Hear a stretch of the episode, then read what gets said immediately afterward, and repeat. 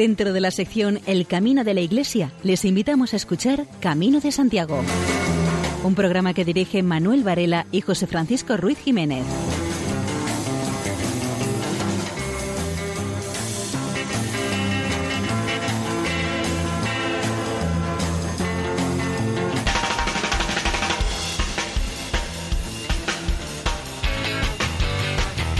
Queridos oyentes, entrados ya en la época otoñal, les invitamos a que recorran la ruta jacobea con nosotros de manera virtual esta noche.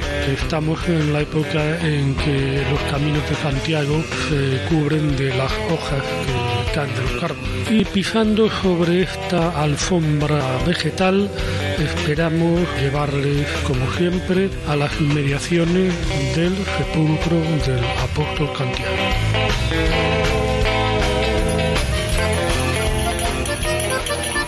En nuestro programa de hoy les ofreceremos nuestras secciones habituales, abundantes noticias jacobeas y buena música. Como invitado tendremos al sacerdote de la diócesis de Lugo, el padre Antonio Laje que nos hablará sobre su experiencia en el Camino de Santiago. Y sin mayor dilación, entramos en materia.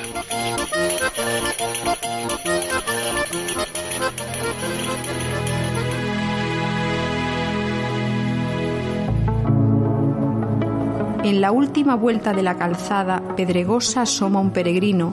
En las piedras va marcando su destino una dolorosa estrella ensangrentada. Posa en el atrio su triste mirada y escucha como un cántico divino la voz de hierro que desgrana un trino desde la torre al cielo dirigida. Suelta la melena, inmóvil, silencioso, una oración murmulla con el armonioso son que se arranca a las cuerdas del salterio, o al pie de la parda mole de la alta iglesia, le saltan el rostro honda envidia de los que duermen en la paz del cementerio.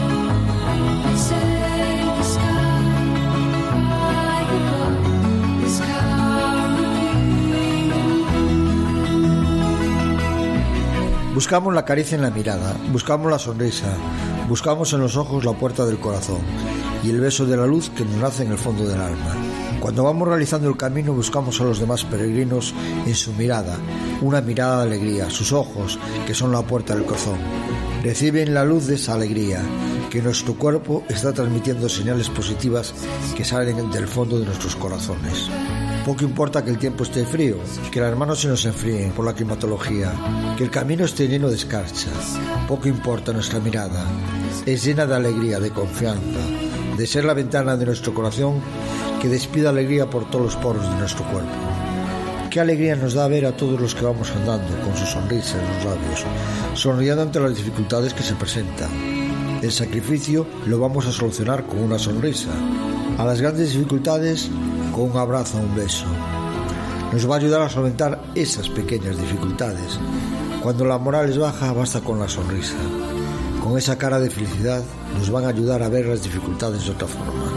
Al recibir la ayuda de otros, nos deja ver el espíritu del camino, eso que va apareciendo poco a poco, cuando uno se va adentrando en el mismo, haciendo que nos vamos integrando en la gran senda que nos lleva a Santiago. El camino es una fuente de libertad y de valentía, porque los que son libres son valientes. El camino es libertad. Todo esto lo demuestra por la cantidad de países por los que discurre. Al recoger todo lo bueno que nos puede dar de cada uno, es una autopista cultural donde han convergido durante los siglos las distintas culturas, dejando una huella de todas ellas que hoy podemos disfrutar. Todo peregrino es libre, porque el camino es una ruta de libertad, donde todas las ideas tienen su lugar en él, donde las distintas religiones pueden tener su espacio. Una vez que acabas este, has gozado de una libertad que esta a su vez nos da valentía para ser libres, para poder expresarnos, para hacer muchas cosas que en nuestra vida diaria no podemos hacer. Todos los que hemos hecho el camino hemos bebido de esa fuente de libertad, llena de alegrías, donde tendremos que superar dificultades para poder llegar al final. Hemos llenado el depósito de nuestras mochilas para seguir adelante en el camino de la vida. Vamos a encontrar dificultades, pero gracias a la experiencia del camino las vamos a superar.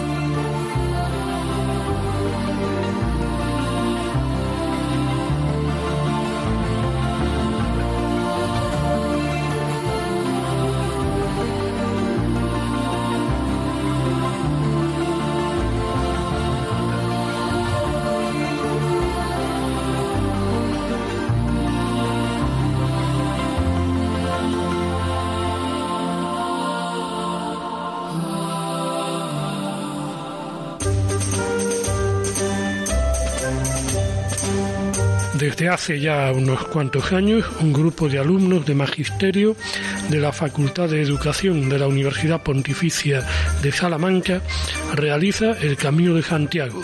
Este año, dado que la mayoría realizó el camino francés desde Sarri el curso pasado, han realizado el camino portugués desde la ciudad de Tui hasta Santiago de Compostela en cinco etapas, recorriendo un total de 115 kilómetros, que les dio derecho a la obtención de la Compostela, documento que reconoce los más de 100 kilómetros hechos a pie en su peregrinación a la casa del apóstol asistieron a la misa del peregrino de las 12 de la mañana, que fue presidida por el señor arzobispo don Julián Barrio. Dado que había concentración del Club de los Leones de diversos países y pudieron contemplar al final de la Eucaristía el funcionamiento del Botafumeiro, al coincidir con esa peregrinación numerosa. Las etapas que realizaron fueron la primera de Tuya a Mosc, con un total de 23 kilómetros, la segunda desde Mos a Pontevedra, 28 kilómetros, la tercera Pontevedra-Caldas de Rey, otros 23 kilómetros, Caldas de Rey Teo fue la cuarta etapa, con 29 kilómetros, y la quinta etapa Teo Santiago, con 12 kilómetros y medio. Con el abrazo al apóstol y una oración ante los restos en la cripta, los alumnos de magisterio se despidieron de Santiago hasta la próxima ocasión. La convivencia ha sido muy positiva, así como la experiencia del camino y la relación con otros peregrinos y habitantes de las distintas aldeas por las que cruzaban. La obra social de Ibercaja y la Asociación de Amigos del Camino de Santiago de Zaragoza celebran las 25 jornadas jacobeas para divulgar los múltiples aspectos que conforman el hecho espiritual, histórico y cultural del Camino de Santiago. El 23 de noviembre el arquitecto Jaime Buigas hablará sobre filosofía y mística de la peregrinación universal. El 24 de noviembre Ángeles Fernández, presidente de la Federación Española de Asociaciones de Amigos del Camino de Santiago, pronunciará la conferencia titulada El Camino de Santiago y su devenir histórico. El 25 de noviembre habrá una mesa redonda bajo el título Cuatro visiones del Camino de Santiago desde Aragón, con las intervenciones de Alejandro Uli, Pedro Viñas, José Ramón Barranco y José María Hernández, presidente de la Asociación de Amigos del Camino de Santiago. Estas jornadas están dirigidas al público en general y la entrada es libre. Coincidiendo con la celebración de estas 25 jornadas jacobeas, la Federación Española de Asociaciones Jacobeas celebra el acto de entrega del Premio Internacional Pentafinium 2013-2016 en las seis modalidades Bellas Artes, Pintura Escultura, Música, Literatura, Investigación e Imagen.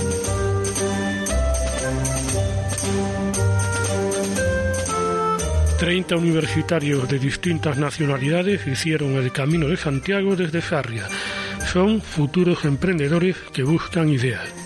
A través de los últimos 100 kilómetros del Camino francés a Santiago, 30 estudiantes universitarios de muy variadas nacionalidades, entre ellos tres gallegos, profundizaron en la realidad de la comunidad. Pero no solo eso, sino que además tuvieron la oportunidad de forjar relaciones, intercambiar opiniones acerca de sus proyectos de emprendimiento y madurar sus ideas. El objetivo que se han planteado los organizadores es que los participantes desarrollasen a lo largo del camino ideas y modelos de negocio viables. Para ello, los estudiantes caminaron en grupos, acompañados por mentores y expertos del ámbito empresarial y universitario. En esta primera edición participaron 10 equipos internacionales de América Latina, España y Portugal.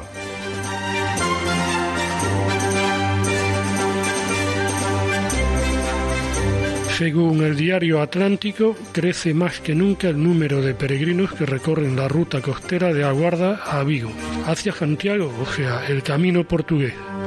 El camino portugués de la costa, y en particular la ruta que sale desde Oporto, es uno de los caminos más excepcionales, ya que de todos los existentes, solo dos van por la costa. El otro es el Camino del Norte. Este tiene un gran atractivo por la cercanía al mar que mantiene durante todo el trayecto y las espectaculares vistas. Su itinerario comienza en Aguarda, continúa por Oya, Bayona y Nigrán y alcanza Vigo, con el recorrido todavía sin determinar, para seguir hasta Redondela, donde enlaza con el camino portugués del interior que continúa hasta Santiago. Hasta no hace mucho era uno de los caminos más desconocidos, pero el boca a boca y a través de las redes sociales e Internet está provocando que el número de personas que lo recorren se duplique cada año, justo cuando acaba de ser declarado oficial, al igual que el camino francés. Así lo expresa Antonio Ferreira, hospitalero del albergue de Aguarda, que indica que este año pernoctaron en estas instalaciones 950 personas, más del doble que en el mismo periodo del año pasado. Y destaca que el 100% de los peregrinos que llegan al albergue de Aguarda muestran su sorpresa por las características de luminosidad, amplitud, higiene y comodidad que hacen de este un albergue único en su propia experiencia, ya que él mismo lleva recorridos 15 caminos a Santiago. De estos 950 peregrinos que pernoctaron en el albergue guardés, más del 90% salieron desde Oporto y la mayoría a pie. El segundo lugar del que más peregrinos partieron es Lisboa y el resto lo hicieron de otras 29 localidades diferentes, incluso desde Santiago o San Jean de Pedia de Port. En general, estos últimos son extranjeros que cogen el vuelo para regresar a sus países desde Oporto y aprovechan para hacer el camino al revés. Por el albergue pasan todo tipo de grupos. Viajan matrimonios, padres con hijos, abuelos y nietos, familias enteras o incluso congregaciones religiosas, como las que han venido de Madrid, Polonia una procedente de Eslovaquia. El número de hombres y mujeres es muy semejante y están casi en el 50% y en muchas ocasiones hay grupos que se conocen en el propio camino y deciden seguir juntos. Las edades son muy variadas y en este año el peregrino más joven fue una niña de tan solo tres años que iba en bicicleta, mientras que el de más edad fue un hombre que hacía el camino a pie y tenía casi 80 años. La mayoría de los peregrinos vienen de distintos lugares de la geografía española. Entre los extranjeros, las nacionalidades más numerosas son portugueses, polacos, alemanes e italianos. Pero también llegan de países tan alejados como Rusia, Kazajstán, Isla Mauricio, Marruecos o la India entre un total de 40 países.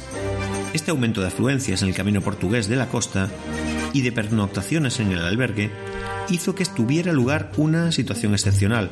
Por primera vez, el albergue de Aguarda tuvo una ocupación de más del 100%, pues hubo que habilitar cinco colchonetas a mayores.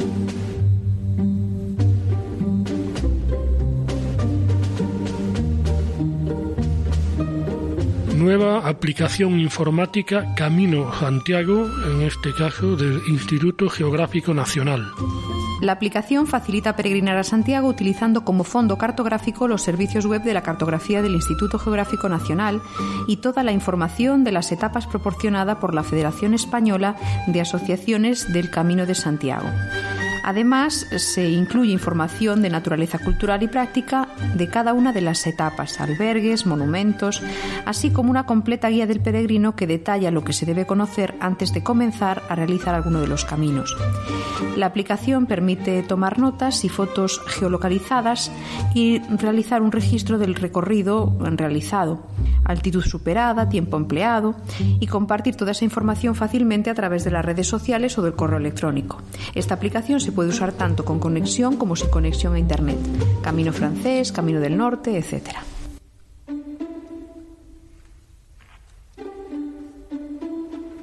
El hospitalero de Pola de Allande, Asturias, denuncia trabas municipales en la gestión de los albergues. Critica la adjudicación de las instalaciones con desperfectos, la falta de mantenimiento municipal y la carencia de botiquines de primeros auxilios. Luis Manuel Fernández se define como un apasionado del Camino de Santiago y de todo lo que le rodea. Ese amor por la ruta jacobea y contar con una empresa de limpieza que le permite disponer de las infraestructuras necesarias le llevó hace unos meses a optar al contrato de gestión de los tres albergues municipales con los que cuenta el Concejo de Allande, el de la capital, Pola de Allande, el de Peñaseita y el de Verducedo. La gestión salió a contratación en marzo explicando que el trabajo que había que realizar consistía en la limpieza, vigilancia y registro de peregrinos en cada uno de los establecimientos. Se especificaba además que se trataba de dos concesiones diferentes, una para los albergues de Pola y Peñaseita y la otra para el de Verducedo.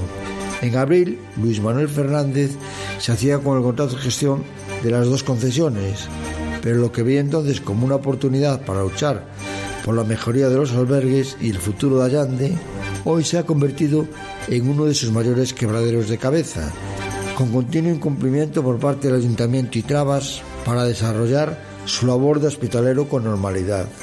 Desde el primer momento hubo problemas con antiguos adjudicatarios de la gestión de los albergues, con denuncias ante la Guardia Civil, lo que puso en conocimiento del ayuntamiento. Desde este momento, asegura, lejos de encontrar apoyo municipal, la relación con el consistorio ha sido de mal en peor y las únicas comunicaciones se producen por vía hojas de reclamaciones a través del registro municipal. En estas solicitudes denuncia que las instalaciones fueron adjudicadas con una gran cantidad de desperfectos, con ventanas y puertas rotas, mobiliario defectuoso o pintadas y afirma tener conocimiento de que el ayuntamiento ha ordenado a los trabajadores municipales que no efectúen las, pertinentes tareas de mantenimiento. También se queja de importantes carencias en los albergues, como insuficiente potencia eléctrica, falta de botiquines de primeros auxilios escritos por ley y hojas de reclamaciones para los usuarios.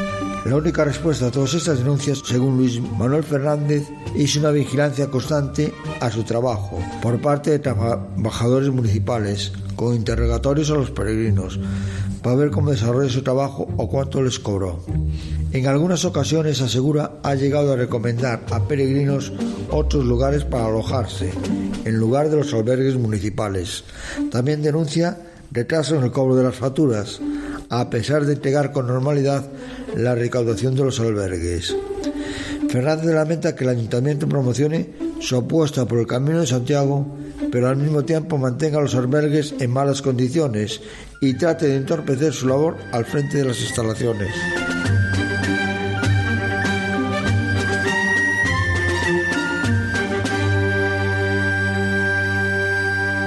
Irlanda peregrina en familia es el título de una noticia del Correo Gallego protagonizada por el profesor Mayr, residente en Dublín. El irlandés Miles Ryan es un orgulloso padre de familia numerosa. Tiene ocho hijos, pero todos se han emancipado y viven en ciudades tan dispares como Madrid, Berlín, Londres o Roma. Así que resulta complicado poder reunirlos a todos. Miles pensó que sería una buena idea hacer el Camino de Santiago juntos. Los hijos ya no viven en casa, así que pensó que podían recorrer la ruta jacobea para pasar tiempo juntos y conocerse mejor, puesto que, por ejemplo, Andrew vive en Berlín, John y Joseph en Londres y Donald en Madrid. Al ser tantos, coinciden todos juntos cada dos o tres años. De hecho, eh, cuatro hijos de Miles no han podido unirse a esta expedición jacobea. Eh, tres hermanas tienen niños pequeños y otro hermano tuvo un problema que le impidió unirse en el último momento. Para Miles, profesor retirado, el Camino de Santiago era una asignatura pendiente, porque durante muchos años organizó él mismo peregrinaciones de sus alumnos a Santiago, y se le había quedado el gusanillo de ponerse las botas y peregrinar.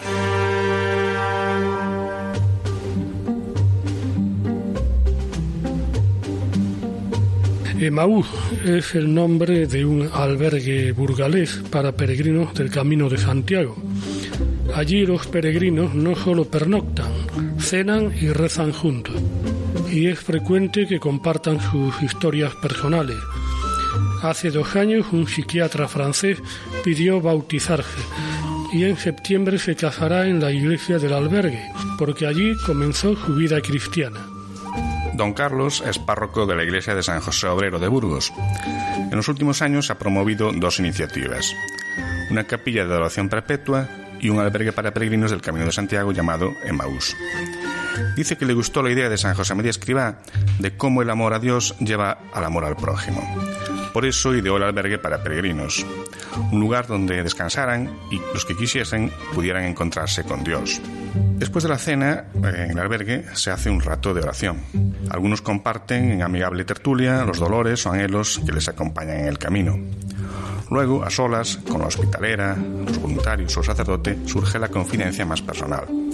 Es la hora de contar las penas y los gozos, de depositar en alguien que les comprende y se alegra o compadece de las causas de su dolor, de su dicha o de sus esperanzas.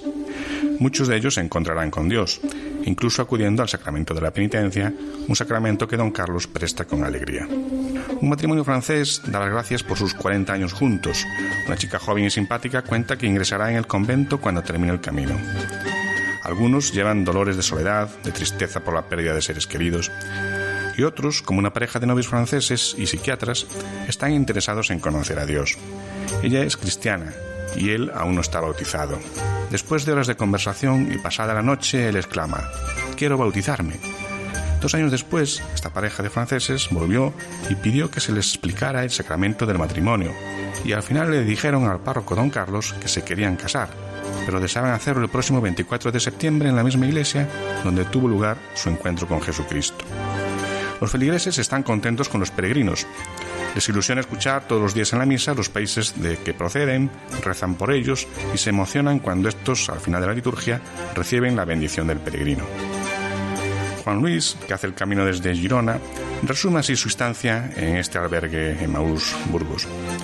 Es una alegría porque en esta época de masificación, cuando intentas hacer un camino que es hacia el interior de uno mismo, encontrar albergues con esta acogida, con este espíritu de los peregrinos, es muy reconfortante. Don Carlos, el párroco, solía decir que el albergue se hizo con una doble finalidad, descansar y encontrarse con Dios. Pero con el tiempo se ha dado cuenta de que solo hay una finalidad. Si uno se encuentra con Dios, descansa.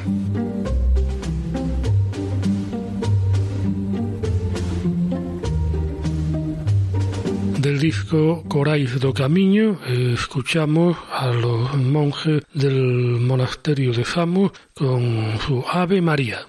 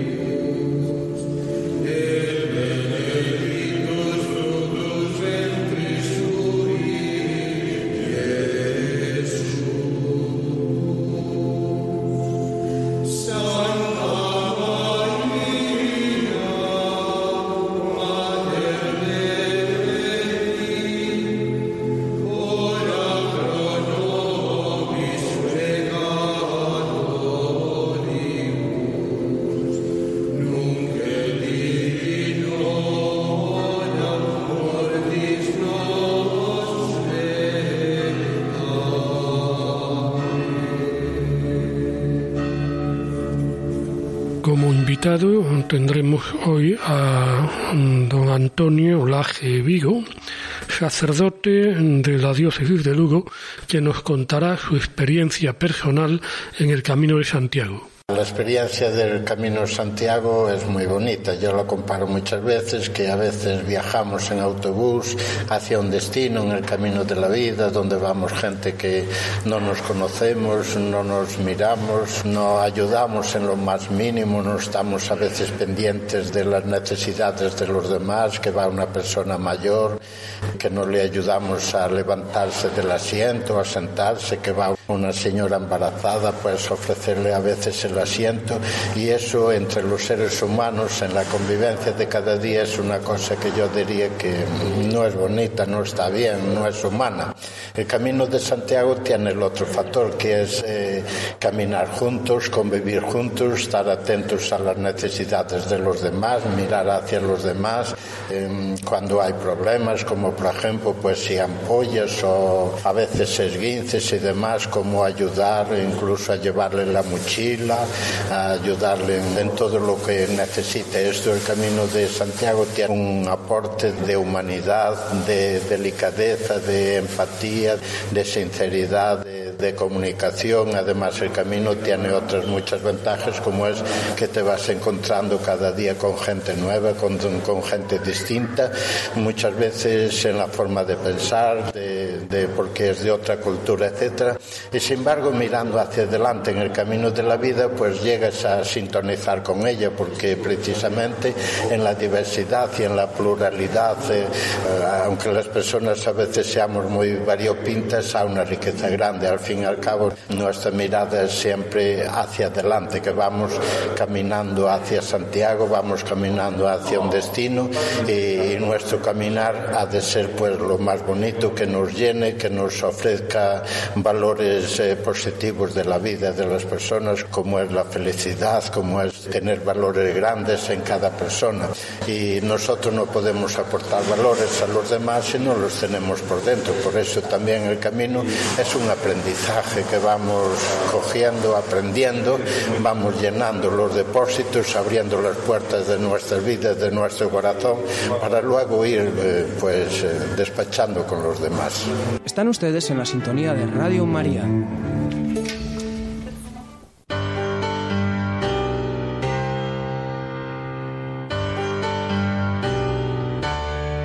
María José López nos introduce en su sección Los valores en el camino.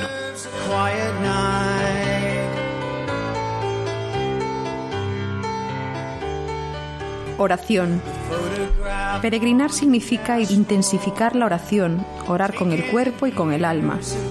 Se trata de una oración que queda confirmada por un camino lleno de esfuerzos, apoyada por la fatiga del ayuno, no se va a un lugar de peregrinación como el que simplemente sale a caminar o se va de viaje. Previamente se llevan a cabo una serie de ritos, se piden bendiciones. El bastón y la mochila de peregrinaje son bendecidos y acompañan al peregrino protegiéndolo. Se reza durante la peregrinación para prepararse mediante la oración para el encuentro con Dios que tendrá lugar en el lugar santo. La plegaria del peregrino está tejida de admiración ante un amanecer que lo sorprende con el esplendor de sus matices, de alabanza por los grandes montes que dominan el espacio, de súplica en los profundos valles que ponen a prueba la resistencia, de acción de gracias en los bosques que mitigan el bochorno del mediodía. Todo en el camino se convierte en oración, hasta lo rutinario, adelantar un pie a otro en cada paso, hecho con el deseo de buscar a Dios, se muestra como un sublime gesto orante. Su silencio, su meditación, su progresiva interiorización desembocan en un deseo creciente de encontrar aquel que se barrunta próximo, a la vez que trascendente. Orar y caminar forman parte de la peregrinación. Orando se camina y caminando se ora. Se camina para orar, el individuo deja el mundo y las ocupaciones mundanas y se encamina hacia Dios. Cuando se reza al caminar, debe hacerse con la actitud correcta, de forma relajada, apacible. En muchas religiones el hecho de caminar comporta en sí mismo una oración. Para el budismo, caminar es uno de los diferentes métodos de contemplación. El sentido de caminar mientras se ora implica inquietud hacia Dios, anhelo de Dios, comunicación con Dios. Cuando oramos, caminar ayuda a acercarnos a Dios mientras nos movemos. La peregrinación es un caminar en el que se ora, un caminar que se ve apoyado e intensificado por el movimiento de las plegarias. El camino ofrecerá distintas posibilidades de oración. Oración en el camino, oración en la naturaleza, la oración monástica, la oración sencilla en una ermita. Se puede aprovechar el camino para que el peregrino penetre en el conocimiento orante de la escritura la oración adquiere formas diversas, de alabanza, de adoración, de acción de gracias por los dones recibidos, de cumplimiento de un voto al que se había obligado el peregrino ante Dios, de imploración de las gracias necesarias para la vida, para pedir perdón. La oración del peregrino se dirige al apóstol, a quien se conoce como intercesor válido ante el Altísimo. La imagen venerada, que no adorada, es signo de la presencia de los santos junto al Señor glorioso, siempre vivo para interceder en favor de los hombres y siempre presente en la comunidad que se reúne en su nombre. La imagen del apóstol es un signo santo de la presencia divina y del amor proveniente de Dios. Es testigo de oración que de generación en generación se elevó ante ella con voz suplicante del necesitado, gemido del afligido, júbilo agradecido de quien obtuvo gracia y compasión. Puesto que el santuario es un lugar de oración, así la peregrinación es un camino de oración. En cada etapa, la oración alentará la peregrinación y la palabra de Dios será luz y guía, alimento y apoyo.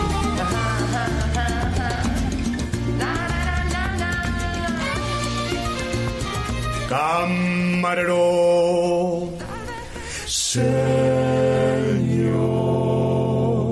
El doctor Pantagruel, perdón, Luis Galvez nos introduce en su sección gastronómica viandas en el camino. Parece que le ha cogido gusto esto de los asados castellanos.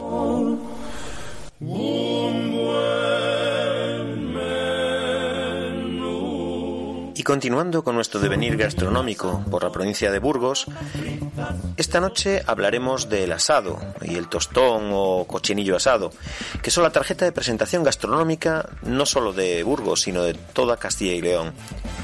Lo mejor de Burgos es el cordero asado y en Segovia el cochinillo, ambos asados siempre en horno de leña o panadero.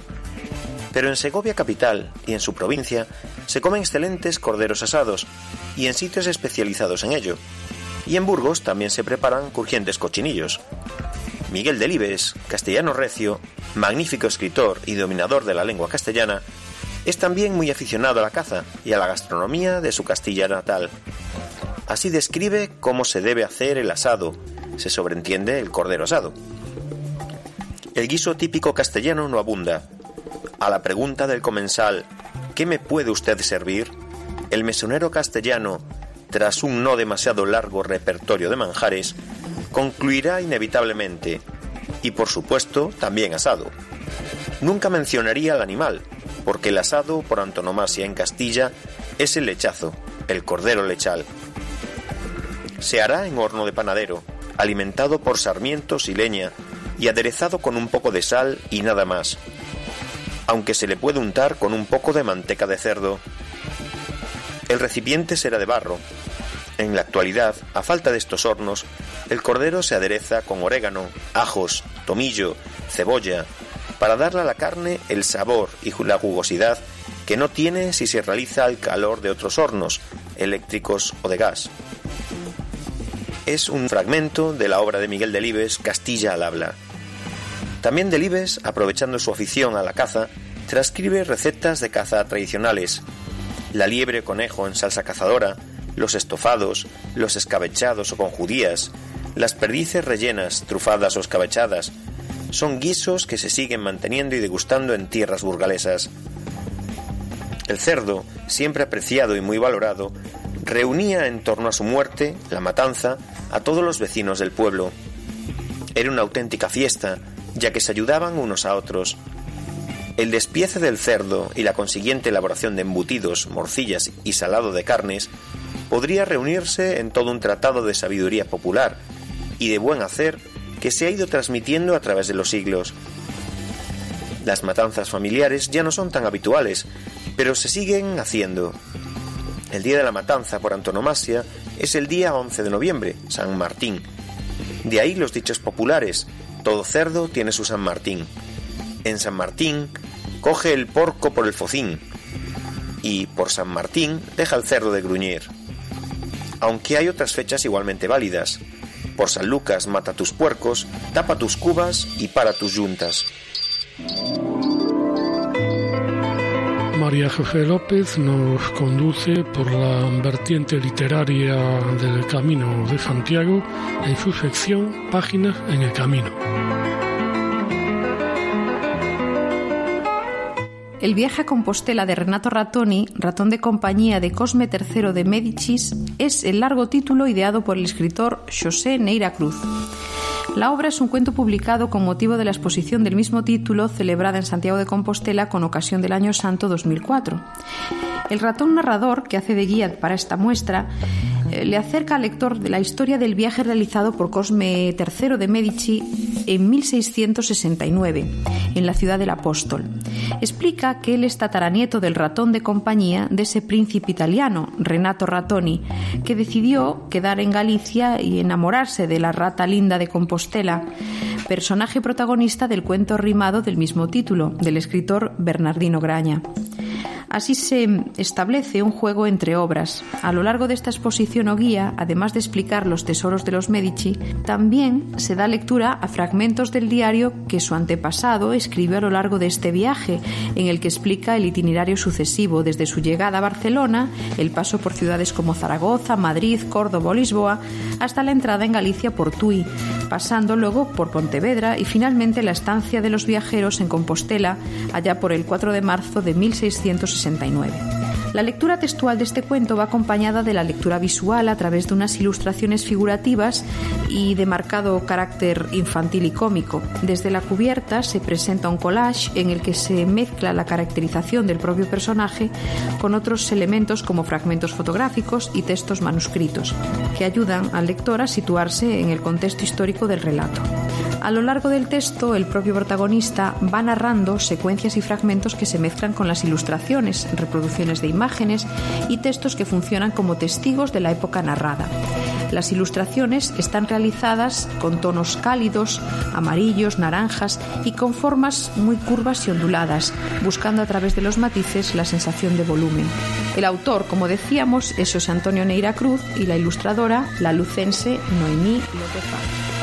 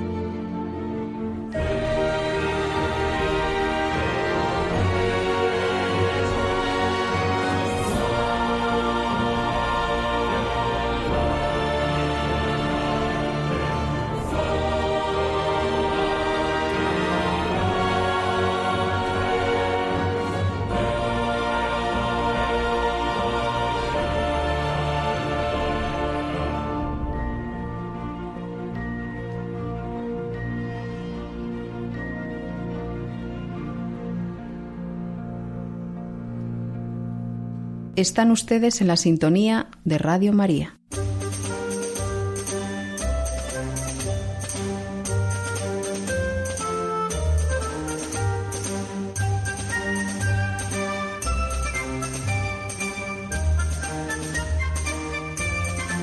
El albergue jacobeo Jesús y María forma parte de Itinerario de Vida, desarrollado para la mejora integral de los discapacitados. Mari Carmen es la responsable del albergue municipal de peregrinos Jesús y María, gestionado por la Asociación de Paralíticos Cerebrales en Navarra. Mari Carmen Urtea no conocía el mundo de la discapacidad, pero hace 20 años entró en Aspace para cubrir una sustitución y ahora está satisfecha de poder formar parte de la Asociación de Paralíticos Cerebrales en Navarra. Para Mari Carmen Urtea, los primeros días fueron duros, pues le impactó mucho ver a tantos niños con discapacidad. Le produjo mucha pena y ternura. Llegaba a casa pensando en ello todo sería cuestión de acostumbrarse. Lo recaudado en el albergue Jesús y María se reinvierte en las necesidades que haya dentro de la asociación, desde subir el salario a los trabajadores hasta la compra de maquinaria para la jardinería. De este modo, el ayuntamiento recibe un canon anual por la gestión del albergue municipal Jesús y María. El coste por noche es de 8 euros, con un servicio de almohada y sábanas limpias. Se tratan precisamente en la lavandería de la asociación. Las personas discapacitadas son conscientes de lo que han vivido y de las pocas oportunidades que han tenido de sentirse realizados. Por eso se sienten felices con cosas a las que otros no dan importancia. Van con una alegría con la que no van los demás. En el albergue hay un libro de visitas y en siete años no se ha registrado ningún comentario negativo de los peregrinos. Maricarmen Urtea recuerda casos concretos de peregrinos, como el de un joven francés que empezó a hacer el camino al revés. Salió de Santiago de Compostela y se dirigió a Roma por un tema personal una promesa.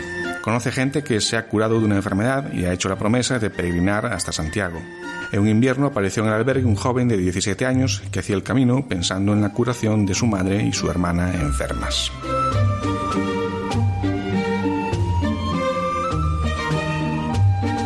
Orensano Carlos y la sudafricana Reta organizan la ruta Chacobea por mar, subidos a un kayak es una información tomada de La Voz de Galicia. Él es un cocinero de Ayariz, que está en Orense, y ella una monitora de buceo y artista sudafricana, y se conocieron hace menos de cinco años en una playa de Colombia. Reta tiene una máxima, que es las cosas se hacen sin pensar. Si lo piensas demasiado, siempre tienes una excusa para no hacerlas. Hace cuatro años estuvieron en Namibia, participando en el rodaje de la última entrega de Mad Max. Trabajaron en el departamento de arte, haciendo los efectos especiales de decorados y vestuario. Y su trabajo fue merecedor de un Oscar de la Academia de Hollywood. Allí fue donde descubrieron que la zona es muy rica en cristales de colores. Con ellos hicieron joyas que posteriormente fueron vendiendo en su viaje de 1.400 kilómetros por Sudáfrica en bicicleta. Y fue esta excursión la que acabó trayéndolos de vuelta a Galicia. Pasaron en un mercado a vender y una señora les invitó a dormir en su casa. Hicieron buenas migas. Ella tenía una empresa de kayak y la invitaron a ir a Galicia. Estuvo tres meses en Ayariz. Cuando volvieron a Sudáfrica la visitaron y comenzaron a comentar que Galicia era el mejor destino para hacer las rutas de kayak. Como Carlos es un apasionado del Camino de Santiago, encontraron la ruta de mar de Arosa.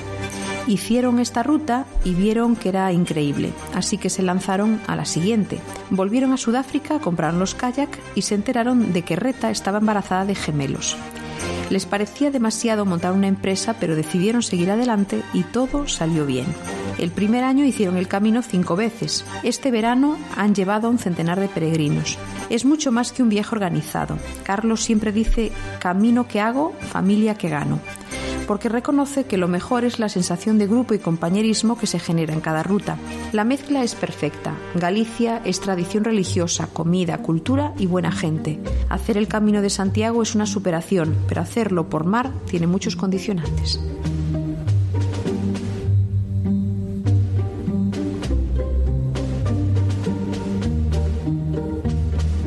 Hay una exposición sobre el Códice Calistino en la capilla de la Universidad de Santiago de Compostela. Con motivo de la candidatura del Códice Calistino al Registro Internacional de la Memoria del Mundo de la UNESCO, la Iglesia de la Universidad Compostelana acoge la exposición A Luz do Calistino, el Códice de Santiago. Esta exposición reúne láminas, fotografías del camino y textos originales del Liber Sancti Jacobi. Estará abierta de lunes a sábados hasta el 3 de noviembre. El diario El Comercio informa de que aparecen falsas señales que confunden a los peregrinos del Camino de Santiago en la localidad asturiana de Llanes. El Ayuntamiento de Llanes ha denunciado la aparición de numerosas señales falsas en el Camino de Santiago, que confunden a los peregrinos. Estas señales falsas están en el tramo Bustiones-Llanes de la ruta Sacobea. En concreto, se han localizado en la zona comprendida entre Buelna y La Franca de Ribadedeva. Si bien hace unos meses también se detectó alguna más en las inmediaciones de Celorio. Consiste fundamentalmente en señales pintadas a mano en muros de cemento y de piedra en el asfalto de la carretera nacional 634, en paredes de casas o en árboles. Algunas llaman la atención por sus dimensiones, como una cruz de unos dos metros de alto, y otras porque además incluyen referencias publicitarias de establecimientos del municipio. La señalización falsa contiene datos erróneos que confunden a los peregrinos en el momento de continuar la ruta acertada del Camino de Santiago, a su paso por el municipio de Llanes. El ayuntamiento ha advertido de que se han dado casos de caminantes extraviados que han acabado deambulando por las proximidades de los acantilados de Huelna. Desde la Concejalía de Cultura se expresó el rechazo ante el comportamiento inadmisible de los autores de estos actos, que nada beneficien al Concejo de Llanes, como concejo integrante del itinerario de la ruta jacobea. El Ayuntamiento de Llanes denunciará estos hechos y los pondrá en conocimiento de los responsables del Gobierno del Principado, encargándose de la gestión de la señalización oficial del camino, declarado por la UNESCO Patrimonio de la Humanidad.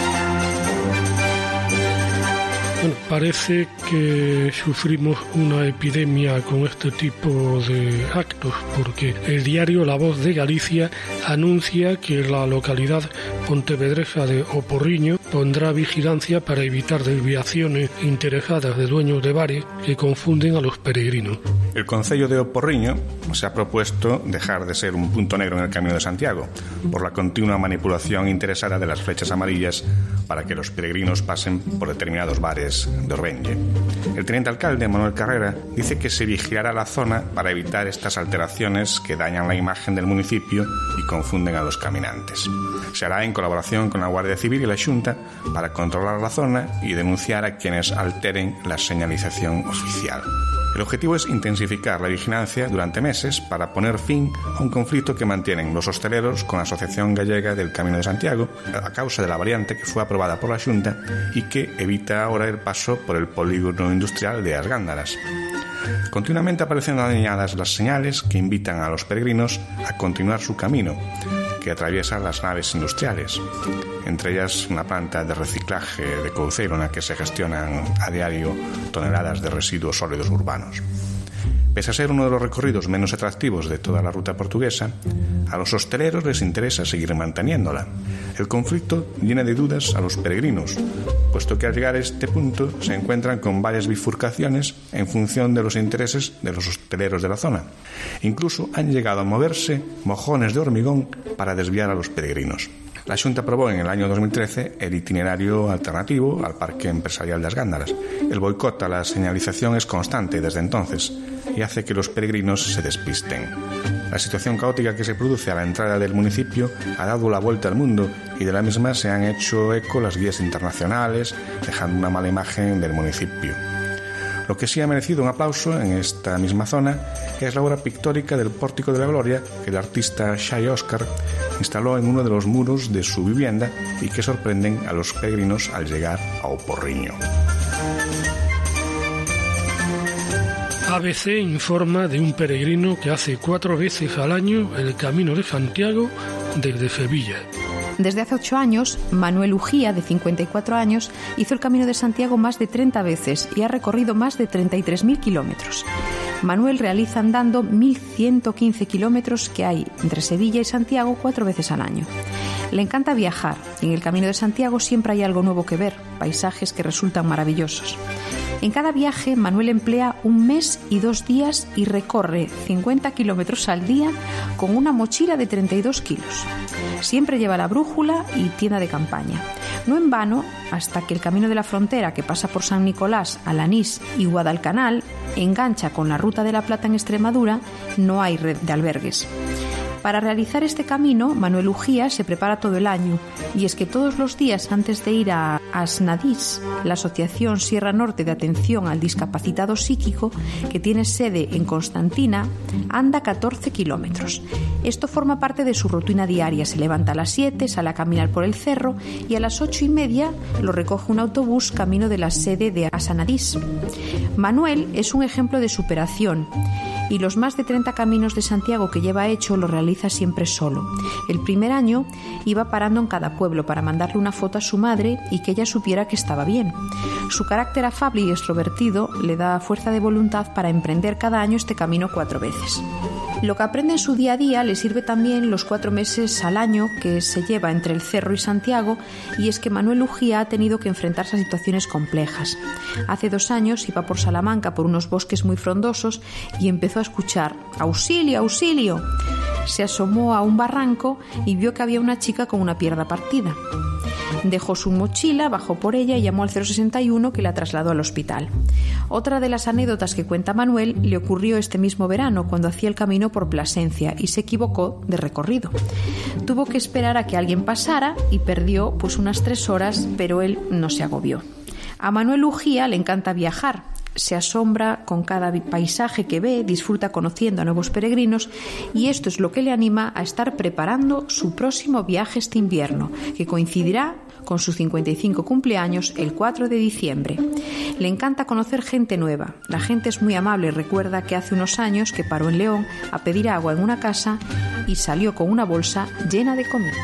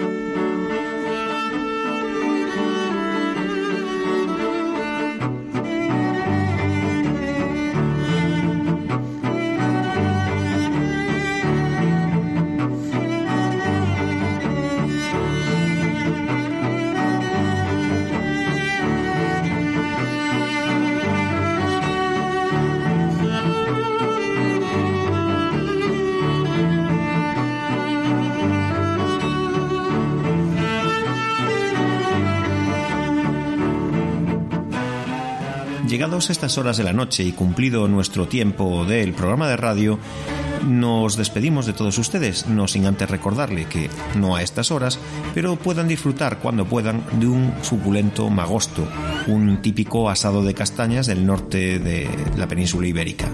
Muy buenas noches. Y feliz andadura.